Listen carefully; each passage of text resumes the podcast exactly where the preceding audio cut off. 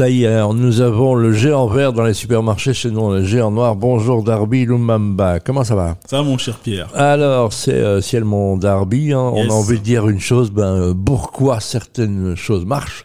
Et on va pas faire de patati, de patata, mais on va parler de pata. On va parler de pata, c'est une marque de streetwear plus précisément une marque qui vient des Pays-Bas, une marque née dans les rues d'Amsterdam et qui aujourd'hui collabore avec le FC Barcelone, Adidas, Diadora, Puma ou encore Porsche. Ah bah dis donc. Aujourd'hui, nous avons décortiqué trois stratégies de communication qu'utilise Pata afin mhm. d'asseoir son image de marque. C'est parti, première stratégie. Son nom, ben justement, Pata.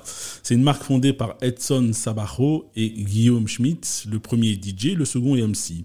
Les deux amis sont originaires du Suriname et partagent une passion commune pour les baskets. Ça tombe bien, Pata, ça veut dire chaussures en argot surinamien. Eh ben voilà. Voilà. Cette stratégie est intéressante car Pata véhicule une image authentique avec une fierté de ses racines ainsi qu'une bonne dose d'ouverture culturelle. Deuxième stratégie, les, les collaborations, mon cher Pierre. La particularité de Pata, c'est sa communauté. Une communauté qui vaut de l'or et que les grandes enseignes veulent absolument conquérir.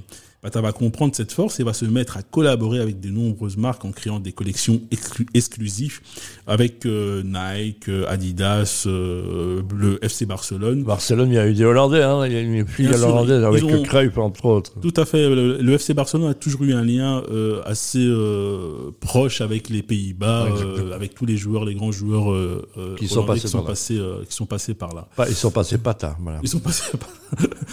et pour vous dire, la marque Pata a même réussi à collaborer avec Adidas d'une part et Nike de l'autre, ce qui relève d'un exploit non négligeable quand même.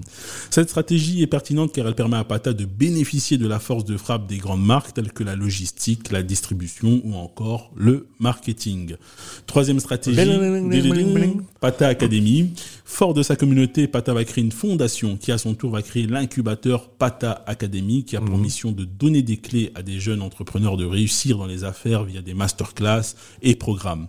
Cette stratégie est intéressante car la marque va plus loin que son image et va se mettre en action en voulant pousser sa communauté vers le haut. Ce qui est pas mal. Voilà, on, s'appelle euh, bottom-up, hein, c'est ça? Voilà. En conclusion, Pata, c'est une marque authentique qui valorise sa communauté et est fière de ses racines. Cela me fait d'ailleurs penser à la marque belge Arte qui partage les mêmes valeurs. Pour les plus curieux, vous pouvez découvrir Pata sur Instagram en tapant juste P-A-T-T-A. Voilà, magasin déjà, c'est vendu à Bruxelles? C'est vendu à Bruxelles dans des shops spécialisés. Faut chercher. Faut chercher de toute façon, quand on aime, on, cherche et on trouve. Hein, c'est ça tout à fait, tout à fait. Je rappelle Ikea, Pati et Patati et Patata. Patati Merci, et patata. Euh, Darby, à la semaine prochaine. À la semaine prochaine.